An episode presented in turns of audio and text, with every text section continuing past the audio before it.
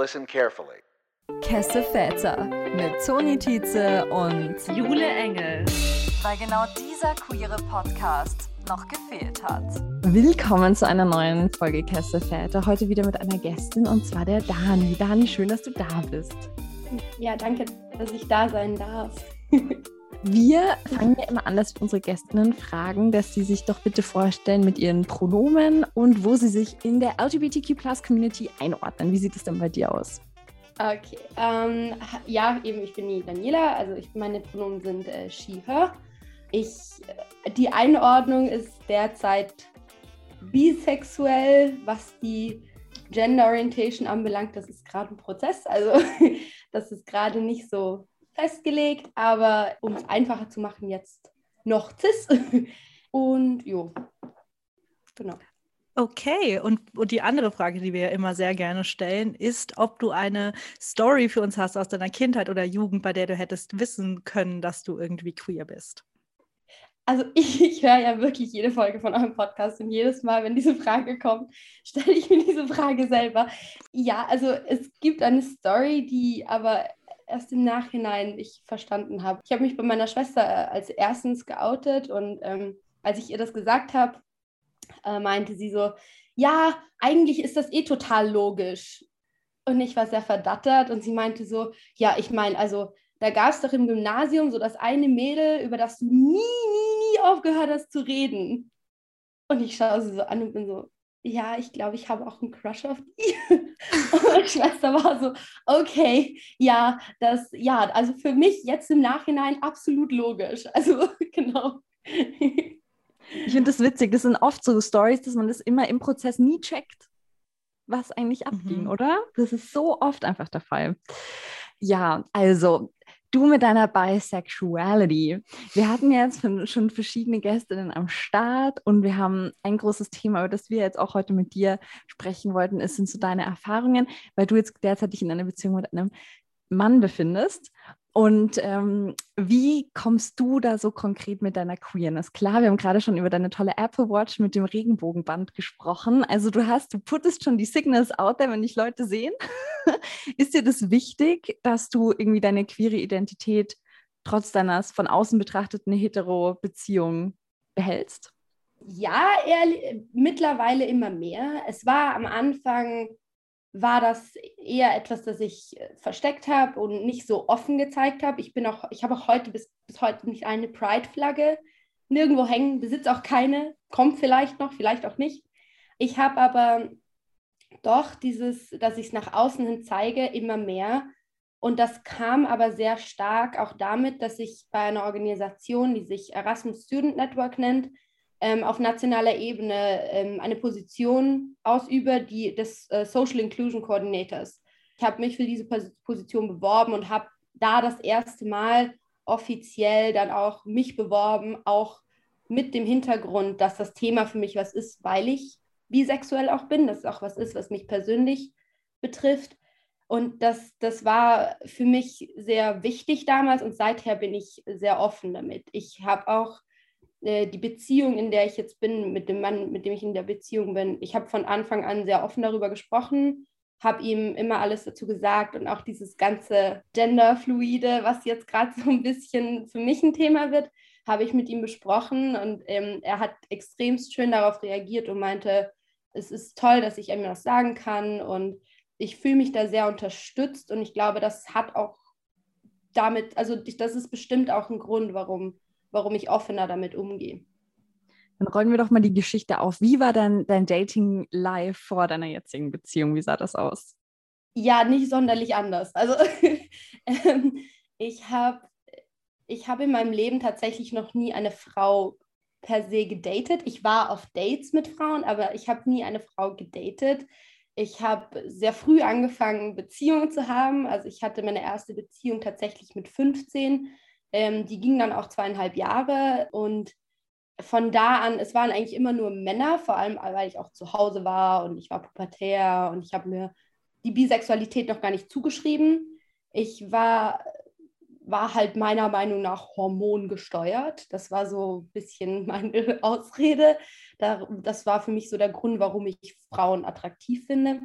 oder eigentlich damals noch schön. Also für mich war es dann so, ich finde Frauen schön. Ähm, ich habe dann, ich bin dann nach Schweden gezogen ähm, nach meiner Matura und habe dort das selber auch noch nicht so ganz ähm, für mich entdeckt gehabt. Ich hatte dann eine Freundin dort, die äh, bisexuell ist und eine Freundin, die sehr viele queere Freunde hat. Mit diesen beiden hatten wir damals so einen netten Mädelsabend. Wir haben eine Übernachtungsparty gemacht und wir hatten es total nett. Und bei ein paar Gläsern Wein kam dann so dieses Thema auch so, was identifiziert sich, wer identifiziert sich als was und warum, mit welcher Begründung und, und was ist wie klassifiziert. Und dann kam von mir die nette Aussage, ja, nur weil ich Frauen sexuell attraktiv bin, bin ich doch nicht bi. Das war dann für die beiden ein bisschen, sie haben sich dann angeschaut und, mich, und mir gesagt, so, das ist ein bisschen so die Definition davon. Also es wäre sehr witzig, wenn du jetzt sagen würdest, nein, ich bin nicht bi, aber ich finde Frauen sexuell attraktiv. Das passt nicht ganz zusammen.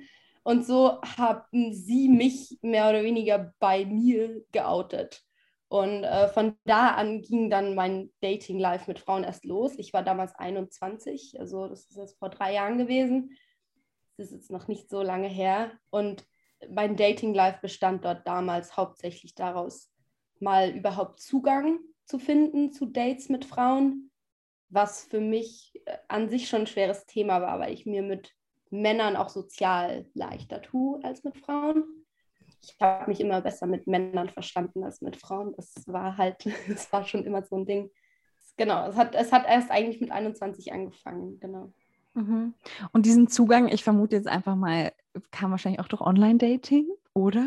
Wie hast du dann deine Connection ja, gemacht? Ja, ausschließlich, um ehrlich, nein, gar nicht wahr die eine Freundin, die, die sehr viele queere Freunde auch schon hat, die, da hat eben eine lesbische Freundin sie besucht. das war dann so hm. ein Zugang dazu. Die, sie war selbst noch sehr unerfahren und war selbst noch, obwohl alle schon wussten, dass sie lesbisch ist, hat sie selber das noch ein bisschen verleugnet. Auch ihre Mama, die immer wieder so gesagt hat, so, es ist okay, dass du Frauen datest, sie wollte es trotzdem nicht. Das war so der erste Zugang und dann über Online-Dating, ja, genau. Und wie war das für dich, wenn du, was hast du für Dating-Apps genutzt? Also ich meine, ich habe ja auch zum Beispiel, früher habe ich ja auch Männer und Frauen auf, auf Tinder gehabt und ich fand es schon sehr frustrierend, wie dann immer so 20 Männer und dann eine Frau und so. Wie, wie war das für dich? Okay, ich habe tatsächlich bei Tinder anfangs Männer und Frauen eingestellt gehabt. Das habe ich sehr schnell aufgegeben, ähm, weil eben genau diese Rate von 200 Männer zu einer Frau, das war ein bisschen sehr kontraproduktiv für die Aussichten, die ich oder für die Absichten, die ich hatte. Und deshalb habe ich dann umgestellt auf rein nur Frauen. Ich hatte auf jeden Fall damals in meiner Beschreibung nicht, dass ich bisexuell bin. Und das, da gab es dann sehr oft die Annahmen, dass ich lesbisch bin, weil einfach nichts in meiner Beschreibung steht. Und wenn dann das Thema kam, dass ich bisexuell bin, dann kam oft keine Reaktion. Einmal habe ich ein Kotz-Smiley bekommen und ähm, ab und zu kamen dann so Sachen wie, ja, ähm, also für mich bist du nicht queer. Und das ist schon sehr deprimierend, was mich auch dazu geführt hat, was dazu auch dazu geführt hat, dass ich viel, viel weniger offen damit umgegangen bin, dass ich bisexuell bin, weil ich bei Männern dann sehr oft als notgeil und bei Frauen nicht wirklich als queer gesehen wurde. Und das war für mich sehr einschüchternd. Kam dann dieses, ähm, du bist nicht queer, vor allem wegen, du hattest noch keine Erfahrung oder noch nicht genug Erfahrung in den Augen dieser Person oder war das wirklich auf das Ich bin bisexuell bezogen? Es war also beides. Ähm, das erste war, also äh, das erste war, dass ich eben, weil ich bisexuell bin und hauptsächlich Männer gedatet habe und schon Erfahrung mit Männern hatte, das war ganz oft ein Punkt, dass ich einfach wirklich, es hat dann so geheißen, so, ach ja, du warst schon am Stecken äh, und jetzt kriegst du zu uns, weil es nicht zufriedenstellend war. Das war auch oft eine Anspielung, wo ich dann auch ganz gerne mal geantwortet habe, so, also dafür krieche ich jetzt nicht zu Frauen, das ist nicht mein Punkt. Ähm, ansonsten hätte ich Männer nicht so lange gedatet, vermute ich. Es ist, es ist äh, wirklich oft auch diese Kombination gewesen, dass ich doch schon Erfahrung hatte, aber halt noch nicht mit Frauen und dass ich bisexuell war. Das war dann oft sehr der Killer und ich habe auch mal, ich war auch auf einem Date dann tatsächlich mit einer, die das einfach in dem Kontext nicht gefragt hat und ich habe mich auch nicht getraut, es ihr zu sagen. Und es kam dann doch im Gespräch heraus und sie meinte dann so, ja, sie zahlt jetzt meinen Drink, aber sie geht dann. Und äh, ich habe so gesagt, so, ja eben, ob ich was Falsches gesagt oder getan habe. Und sie meinte so, ja, also äh, ich dachte, du wärst lesbisch. Und ich, okay, bin ich nicht. äh, ob das ein Problem ist. Und sie meinte, ja, auf jeden Fall. Und dann habe ich sie gefragt, warum. Und dann meinte sie, ja, einfach, das mit der Konkurrenz, das gibt sie sich nicht ab. Ja. Haben dich solche Aussagen auch so ein bisschen in deiner Identität, hat dich das jemals auch irgendwie grübeln lassen oder warst du immer so, ich bin bisexuell 100%? Oder wenn dann solche Kommentare von, von Menschen kommen, dass man vielleicht dann sich auch irgendwie, vielleicht selbst irgendwie hinterfragt, ich weiß nicht.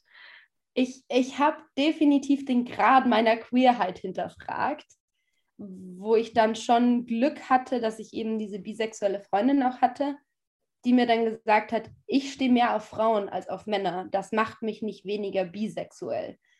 Und ich selbst habe auch ganz viel oft gesagt, wenn Menschen bisexuell sind. Das war halt auch so ein Punkt. Ich habe selbst auch, bevor ich dieses Outing vor mir selbst hatte, oft gesagt, ja, Frauen, die bisexuell sind oder Männer, die bisexuell sind, sind nur so am Sprung ans andere Ufer oder sind halt gerade ein bisschen mit den Hormonen durch den Wind.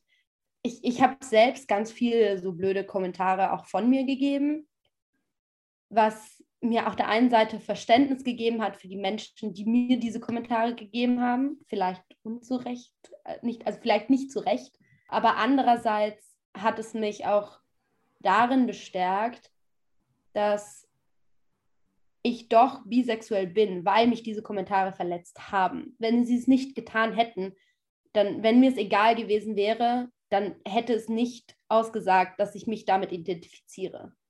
Hast du das Gefühl, so generell dieses erste queere Erfahrung sammeln, gerade wenn man sich eben so später outet und auch schon Erfahrung mit Männern hatte, ist insgesamt schwierig, weil ich hatte das Gefühl auf jeden Fall auch, als ich angefangen habe, Frauen zu daten, dass einfach, ich hatte auch selbst total verinnerlicht so dieses, ich habe ja keine Erfahrung mit Frauen, wer würde das denn wollen? Also das total, total auch diese Angst einfach davor. Wie war das für dich? Für mich war das, also ich habe jede Begegnung, die dann einen etwas körperlicheren Weg genommen hat, immer dann damit begonnen zu sagen, ich habe keine Erfahrung, bitte erwarte nichts von mich, von mir. Ich habe ich habe diesen, ich habe einen enormen Druck verspürt, weil ich bei Männern immer sehr gut ankam und ich diesen Leistungsdruck bei Männern nicht mehr hatte und bei Frauen enorm ich dachte immer, es ist ganz, ganz wichtig und wenn ich jetzt nicht beweise, dass auch bisexuelle Frauen Frauen befriedigen können, dann ziehe ich damit alle bisexuellen Frauen in den Dreck. Und das ist schon sehr eigenartig, dass man sich damit dann so sehr identifiziert, vielleicht auch klassifiziert und auch glaubt, dass man, dass man tatsächlich jetzt so ein schlechtes Bild auf eine ganze Gruppe wirft, weil das eh schon die Erwartung ist die lesbische Frauen haben an bisexuelle Frauen. Genau. Du hattest ja auch am Anfang gesagt, so von wegen dein, dein Coming Out war ja quasi, ich fühle mich zu Frauen sexuell hingezogen, aber ähm, ich bin hetero. War das für dich auch mal ein Gedankengang, so dieses Sexuelle kann man sich vorstellen, aber Dating könntest du dir nicht vorstellen? Oder ging das dann sehr schnell ineinander über, dass du gesagt hast, ich könnte mir genauso gut eine Beziehung mit einer Frau vorstellen? Beziehung per se nie, weil ich mit Frauen immer Probleme hatte, auch sozial. Also Probleme im Sinne von, ich tue mir einfach leichter, mit Männern befreundet zu sein als mit Frauen. Es ist eher so, dass ich doch gemerkt habe, dass ich auch romantische Gefühle für Frauen entwickeln kann, konnte, hatte, habe. Also momentan nicht, aber dass das auch schon der Fall war. Ich, weil auch meine Schwester mir gesagt hat, hey, da war doch dieses Mädel im Gymnasium, das du so unfassbar toll fandest. Und ich empfand zu der nie eine sexuelle Beziehung, aber dennoch eine sehr romantische. Also es war schon so eine Art Herzbrechen immer wieder. Also auch als dann mehr oder weniger klar wurde, dass sie hetero ist, war ich dann doch ein bisschen so, oh, es, es stirbt etwas in mir, was ja ein bisschen dramatisch vielleicht ist. Ich weiß nicht, ob ich meine Beziehung mit einer Frau tatsächlich real, realistisch vorstellen könnte, aber ich weiß, dass es nicht rein sexuell ist, sondern schon auch seinen romantischen Aspekt hat. Wie siehst du dann jetzt so konkret deine Zugehörigkeit zur Community? Das ist ja auch so ein Punkt. Du hast jetzt schon gesagt, ja, das war so ein langer Weg, so zu, auch so Selbstakzeptanz und wie queer bin ich und bin ich queer genug? Und dann kommt aus der Community selbst irgendwie Bad Vibes Your Way. Ähm, wie würdest du sagen, wie positionierst du dich jetzt? Hast du irgendwie so deinen Platz gefunden? Ich habe meinen Platz gefunden. Ich habe auch mittlerweile queere Freunde. Das war etwas, das ich sehr lange nicht hatte, weil ich auch oft gemerkt habe, dass ich den Menschen dann nicht queer genug bin oder nicht erfahren genug bin oder auch nicht queer genug, weil ich keine Erfahrung hatte oder kaum Erfahrung habe. Dass ich, ich merke immer mehr, dass es, dass es sehr viel und das ist jetzt vielleicht eine sehr allgemeine Message, aber für mich hat es sehr viel damit zu tun, dass ich von der Community akzeptiert wurde, je selbstbewusster ich in meiner Queerheit war. Je unsicherer ich war, desto, desto mehr Negatives kam, desto mehr kam dieses, du bist nicht queer genug und wir wollen dich hier eigentlich nicht und was weißt du auch schon und mit dir über solche Themen reden geht ja gar nicht. Und äh, je mehr ich selber dann Selbstbewusstsein entwickelt habe und gesagt habe, das ist das, womit ich mich wohlfühle, das ist das, was mir gut tut, das ist das, worin ich mich zugehörig fühle, desto mehr kam auch die Akzeptanz und auch, äh, auch diese Freundschaften. Wir sind schon ein bisschen so dran vorbeigeschrammt, so in deiner Beziehung jetzt auch, wie, was für eine Bedeutung Queerness für dich zum Beispiel spielt. Also zum Beispiel ist es Pride nächstes Wochenende, gehst du zu Pride, konsumierst du extra die, weiß ich nicht, Popculture dazu. Also wo spielt auch noch Queerness in deinem Alltag eine Rolle? Das ist, das ist jetzt wieder eher ein bisschen schwieriges Thema, weil ich nicht sonderlich viel Queerness in meinem Alltag habe. Mein Apple Watch Band ist so das Queerste an meinem Alltag. Ich lese sehr viel zu dem Thema, weil es mich selber sehr interessiert es ist der, es ist durchaus in meinem Alltag durch die, durch die Tätigkeit bei äh, Erasmus Student Networks definitiv, weil ich mich dort tatsächlich wirklich äh, wöchentlich damit beschäftige, was kann man tun für äh, queere Studierende, was kann man tun für queere Incomings, was kann man tun für Studierende, die ins Ausland gehen. Das sind schon Themen, die, die mich auch wirklich regelmäßig begleiten und wo ich auch selber etwas tun möchte. Mein Alltag per se, ich weiß nicht, wie queer ein Alltag sein kann, aber mein Alltag ist nicht sonderlich queer, wenn ich das jetzt so sagen darf. Äh, ich weiß aber auch nicht, ob ich das tatsächlich beurteilen kann. Jule, wie queer ähm, ist dein Alltag? Ich würde sagen, mein Alltag ist tatsächlich sehr queer. Ich glaube, bestimmt 80 Prozent von allem, was ich medial konsumiere, ist queer. Ich glaube, sehr viele Gespräche, die ich führe, sind queer. Sehr viele Gedanken, die ich habe, sind, oh mein Gott, you're so gay.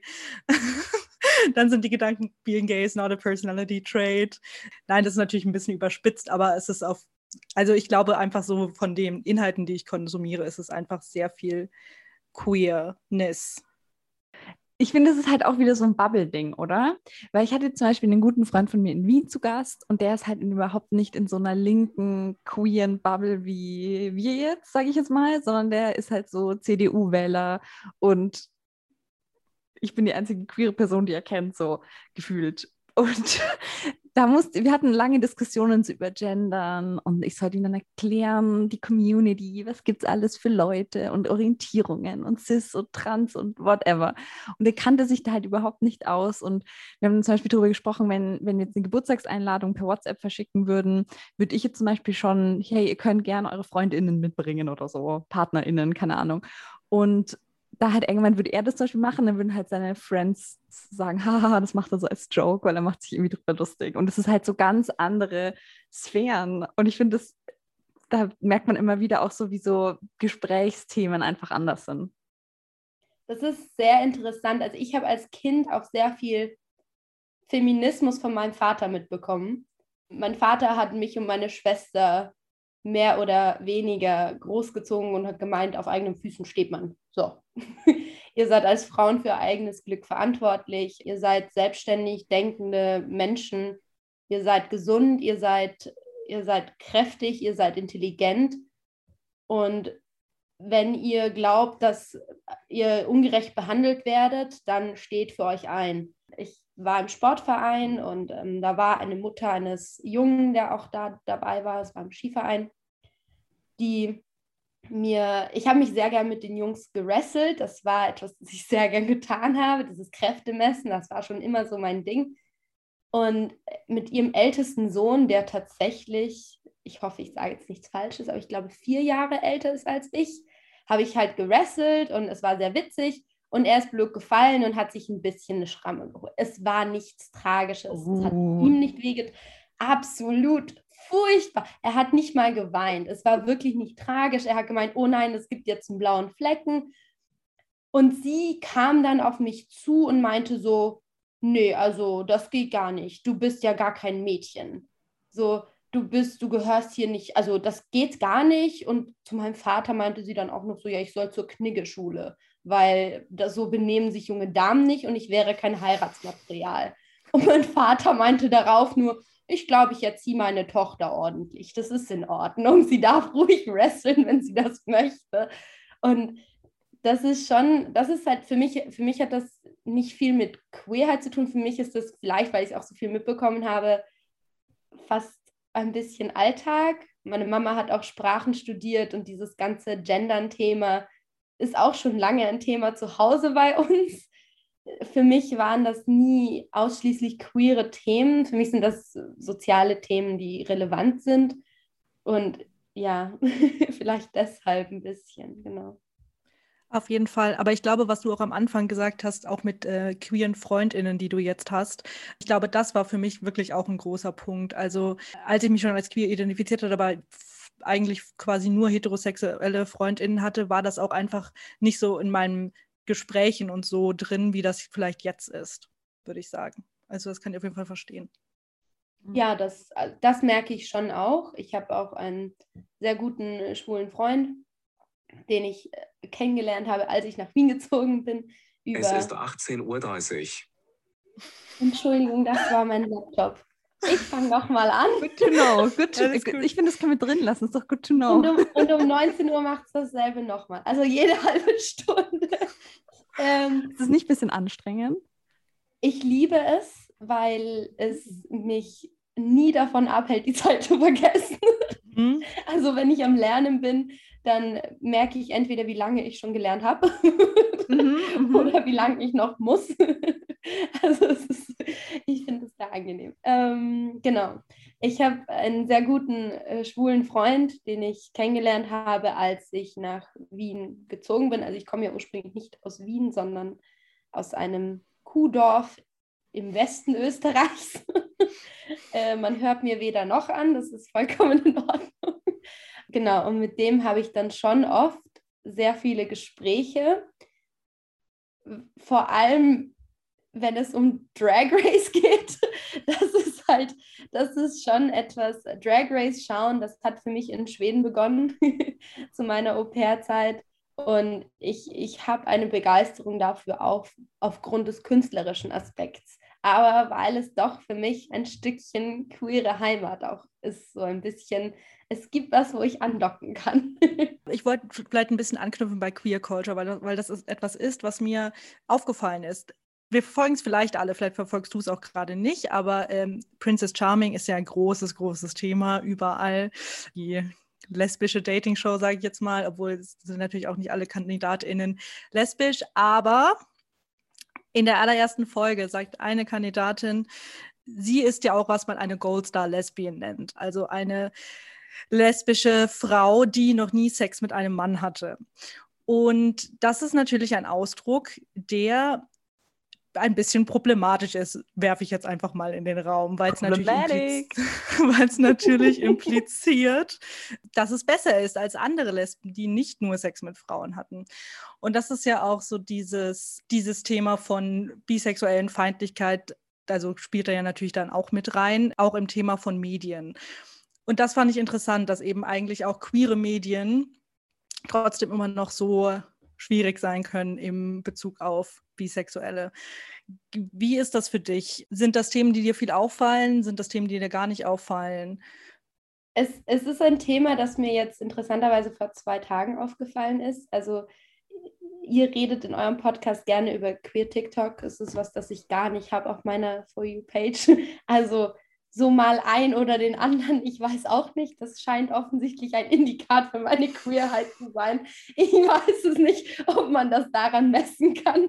Ähm, auf jeden Fall war da ein Beitrag von einem äh, äh, homosexuellen Mann, der, also hat Englisch gesprochen, Nationalität ist mir nicht bekannt, ähm, der meinte, ja eben, also dieses ganze Thema von wegen bisexuelle Männer, das solle man doch am besten gleich streichen, weil einfach es ist lächerlich. Es, es ist etwas, das nicht beachtet gehört. Es ist etwas, das nicht relevant ist für die queere Dating-Community, weil diese Menschen ja immer noch ein Backup haben. Das ist, ich habe das gehört und ich, es gab dann auch, also es gab eine Reaktion darauf und auf die gab es eine Reaktion und ich bin halt zurück zum Originalvideo und die erste Reaktion darauf war dann von einem heterosexuellen Mann, der meinte irgendwie so, nee, von einer heterosexuellen Frau, Entschuldigung, die dann so meinte, ja, aber wir wollen die ja auch nicht, weil wer schon was im Hintern hatte, den will ich nicht mehr. Und dann die Reaktion darauf war von einem heterosexuellen Mann, der dann meinte, der dann meinte von wegen, es ist interessant, dass in der heterosexuellen Community männertechnisch, die, sie würden bisexuelle Frauen daten, das ist eher so ein Anturner, aber bisexuelle Männer für Frauen ist so ein, nö, also was? Und oh, der war schon vielleicht mal, hatte vielleicht schon mal gleichgeschlechtlichen Verkehr, was ist das hier für eine Sauerei? Und es war sehr interessant auch zu beobachten, dass das ja Männer auch sehr, sehr oft betrifft und was auch ein Grund ist, warum sie oft dann sich auch nicht outen. Ich, es, ich habe auch mal eine Zeit lang einen bisexuellen Mann gedatet, der mir das mehr oder weniger im betrunkenen Zustand dann gebeichtet hat, dass sein erstes Mal mit einem Mann war. Und ich habe ihn angeschaut und war so, oh, okay, gut zu wissen. Und er hat mich, er hat mich dann auch wieder angeschaut und meinte so, ach so, okay interessant, dass sich das nicht anwidert.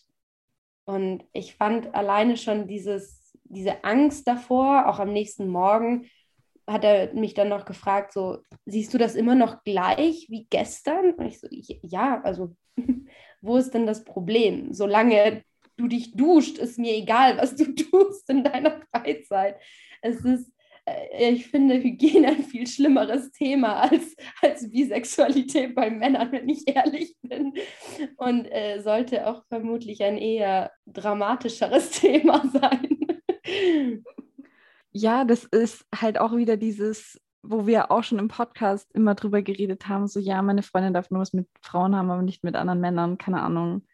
Diese offenen Beziehungen oder whatever. Ich kann es dir verzeihen, wenn du mit der was hast, aber und auch wieder diese Bedeutung von Penetration, die da auch voll die Rolle spielt, ab dem Moment, wo du irgendwie, aber natürlich nicht von einer, von, von einer Frau, die kann das ja eh nicht. Aber sonst, wenn du es sonst penetriert wirst, macht es dich immer irgendwie kaputt, anscheinend. Ja, das ist, äh, ich, ich, es war auch sehr interessant, als ich dann das erste Mal auf ein paar Dates mit einer Frau war und wir dann doch ähm, ein paar Mal eher was miteinander hatten äh, kam dann auch von ihr so der Kommentar, ja, so gut hat es dir noch keinen Mann gegeben. Und ich war dann, und ich war dann ein bisschen so, was? was ist das jetzt? Ich war dann so, naja, doch, also eigentlich schon, weil es halt eine ehrliche Antwort war und eigentlich aus dem Instinkt herauskam. Und sie war dann ein bisschen äh, beleidigt und enttäuscht und meinte so, ja gut, dann brauchst du mich ja gar nicht. Und ich so, okay, gut, wenn man das so sieht. Ich ja, das ist auch, natürlich super schade. Ich finde auch so, wenn man so, so gay Friends hat oder, oder lesbische Frauen-Friends, dann ist es immer, finde ich, auch wenn du, man weiß, man hat eine bisexuelle Freundin oder so und sie entscheidet sich dann, sie entscheidet sich dann, eine Beziehung mit einem Mann einzugehen, dass dann auch so Kommentare kommen wie so, oh mein Gott, jetzt hat sie sich für die Seite entschieden. Sie wüsste doch, wie es eigentlich besser wäre und so. Also ich finde so, so interne Sprüche, finde ich, gibt schon. Ähm, muss man einfach sagen. Es ist natürlich, es ist der größte Schmarrn ever and it's like biphobic und so. Aber ich finde, das ist irgendwie, ich weiß nicht, ich finde, das ist unter, unter lesbischen Frauen total gang und gäbe, dass man sagt, ein Mann könnte es ja eh nie so gut machen. So. Was vermutlich für viele Männer vielleicht stimmen mag, aber das liegt nicht daran, dass sie Männer sind. Das liegt vielleicht daran, dass sie selbst nicht sich bewusst sind, was sie wollen, dass sie vielleicht rücksichtslos sind, aber das hat nichts damit zu tun, welches Geschlecht sie haben. Und ich finde auch dieses Vorurteil von wegen Frauen besorgen es Frauen besser als Männer ist ein bisschen sehr abgeklatscht und für mich einfach auch etwas, wo ich oft dann schon Diskussionen hätte anfangen können und es einfach nicht mehr wollte. Ich, hat, ich musste mich schon so oft rechtfertigen, warum, warum ich trotzdem noch Männer date, obwohl ich ja auch Frauen haben könnte, dass ich einfach ehrlich gesagt nicht mehr will. Es ist, für mich hat es einfach nichts, nichts damit zu tun, dass ich, wie meine Sexualität ist, ob ich mich jetzt für Männer oder für Frauen entscheide. Ich entscheide mich nicht. Ich lerne einen Menschen kennen und ich mag diesen Menschen und es entwickelt sich mehr daraus. Ob das jetzt aber für mich ist das Relevante nicht, ob das eine Frau oder ein Mann ist. Und ich glaube, das ist so der Basisunterschied, den ganz, ganz viele Leute einfach nicht verstehen. Es ist auch, ich, es kam dann von mir selber auch mal so die Aussage, so jetzt will ich die Schnauze von Männern voll, jetzt nur noch Frauen daten. Und dann kam von anderen so, ach das, ach, das ist jetzt aber schon diskriminierend. Und ich war dann so, okay, das ist jetzt einfach eine, Entsche eine Entscheidung, die ich für mich gefällt habe, weil ich in diesem Bereich mehr Erfahrung sammeln möchte. Ich habe dann trotzdem einen Mann kennengelernt. Es, ist, es hat aber für mich per se nichts damit zu tun, dass ich jetzt irgendwie mich jetzt für die Männerseite entschieden habe, sondern ich habe mich dafür entschieden, dass ich in einer Beziehung bin, die sehr liebevoll und fürsorglich ist und nicht dafür, dass dieser Mensch einen Penis hat. Zum Thema Label. Bisexualität hast du dann schon mal zum Beispiel auch an Pansexuality, Omnisexuality oder warst du so, ich meine, es sind ja auch viele Begriffe einfach neu jetzt so aufgeploppt. Ging dir sowas auch so den Kopf, so ein bisschen so Identity Crisis?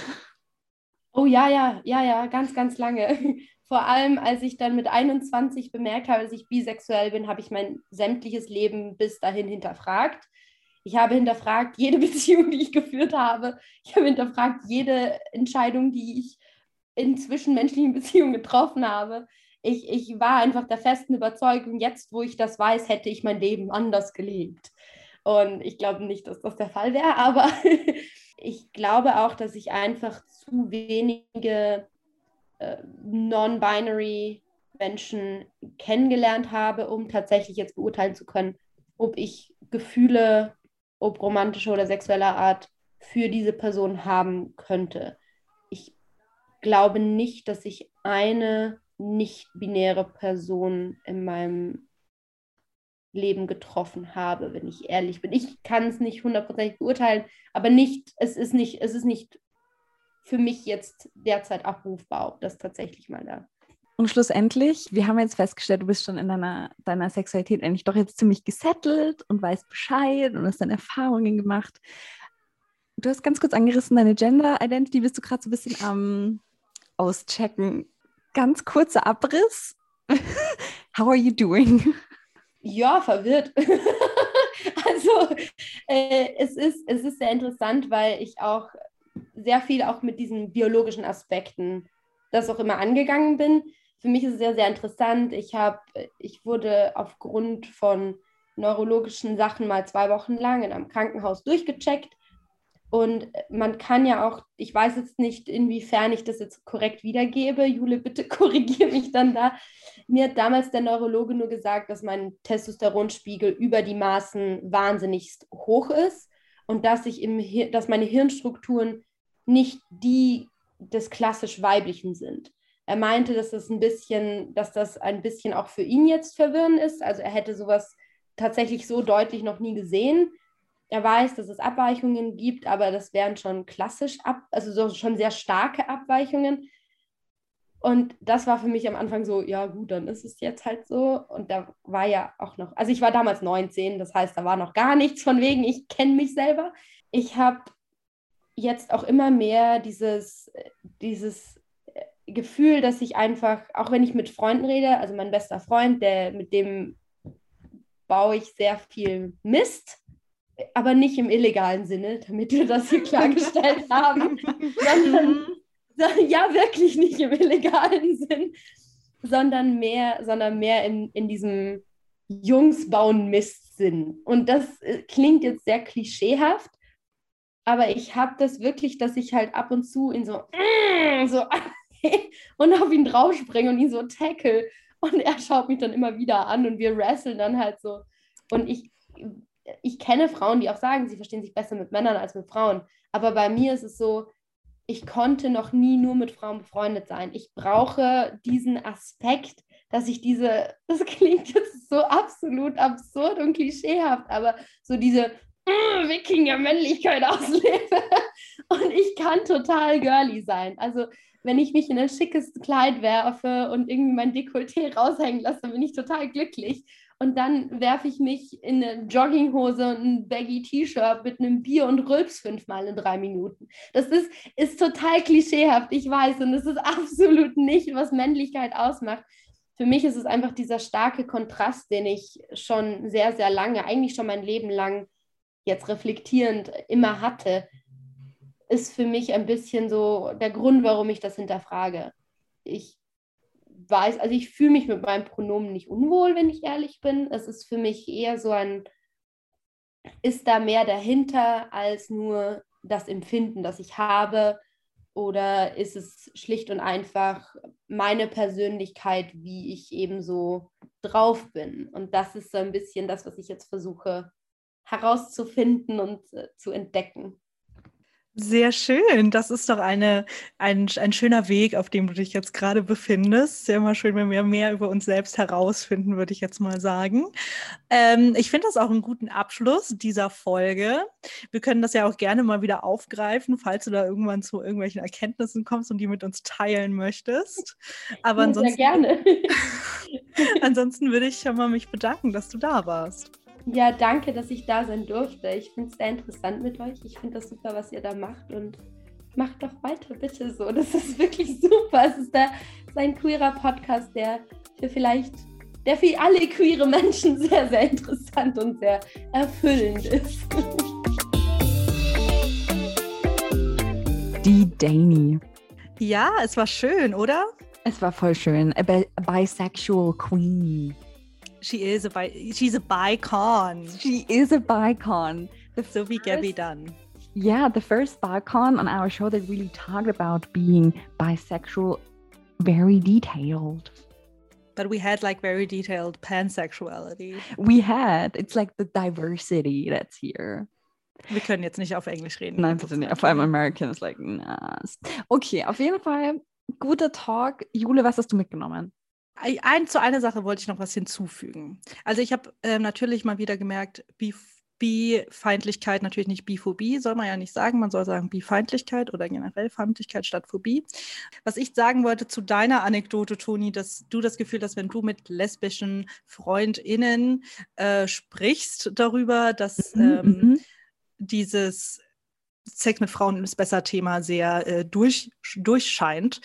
Naja, das ist, kann ja auch vielleicht einfach daran liegen, dass lesbische Frauen nicht so viel Spaß an Sex mit Männern haben. Glaubst Oder was denkst du dazu? Wie ist bei dir so?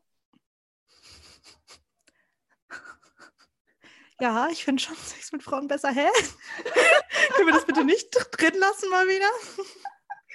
Nein, aber ich, das ist ja gar keine valid Aussage, sage ich jetzt Ja, mal. natürlich, selbstverständlich. It's not like it's valid, but it's like not valid valid. Like it's valid, it's like a bit valid. It's like a valley of being valid. Like there's a valley. and dass lesbische like, Frauen nicht nachvollziehen können, dass Sex mit Männern ähm, äh, auch schön ist, ist ja quasi, liegt ja auf der Hand.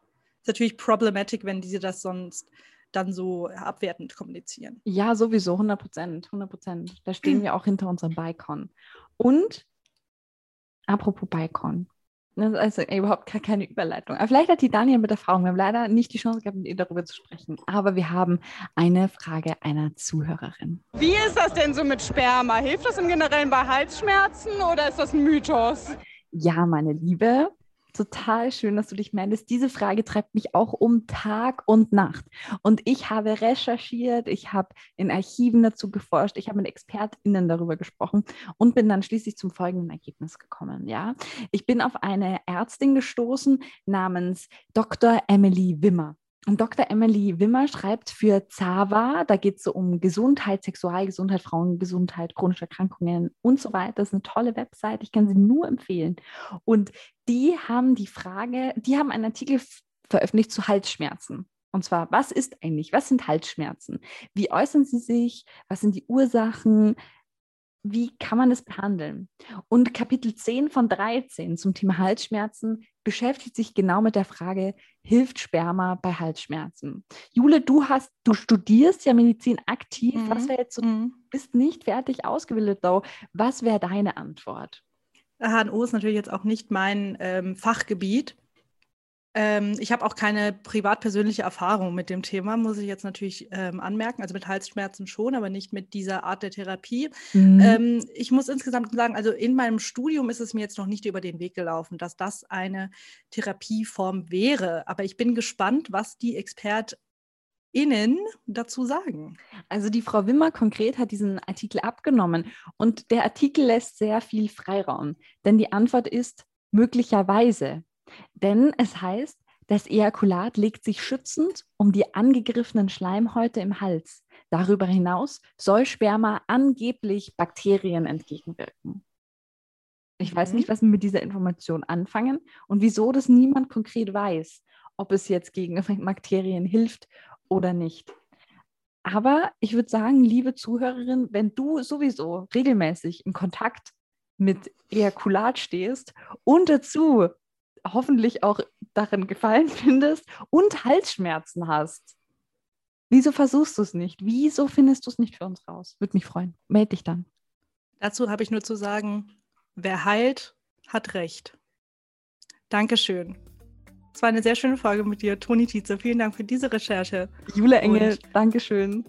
Bis zum nächsten Tag, sagen wir. Bleibt Kess. Bleibt Kess.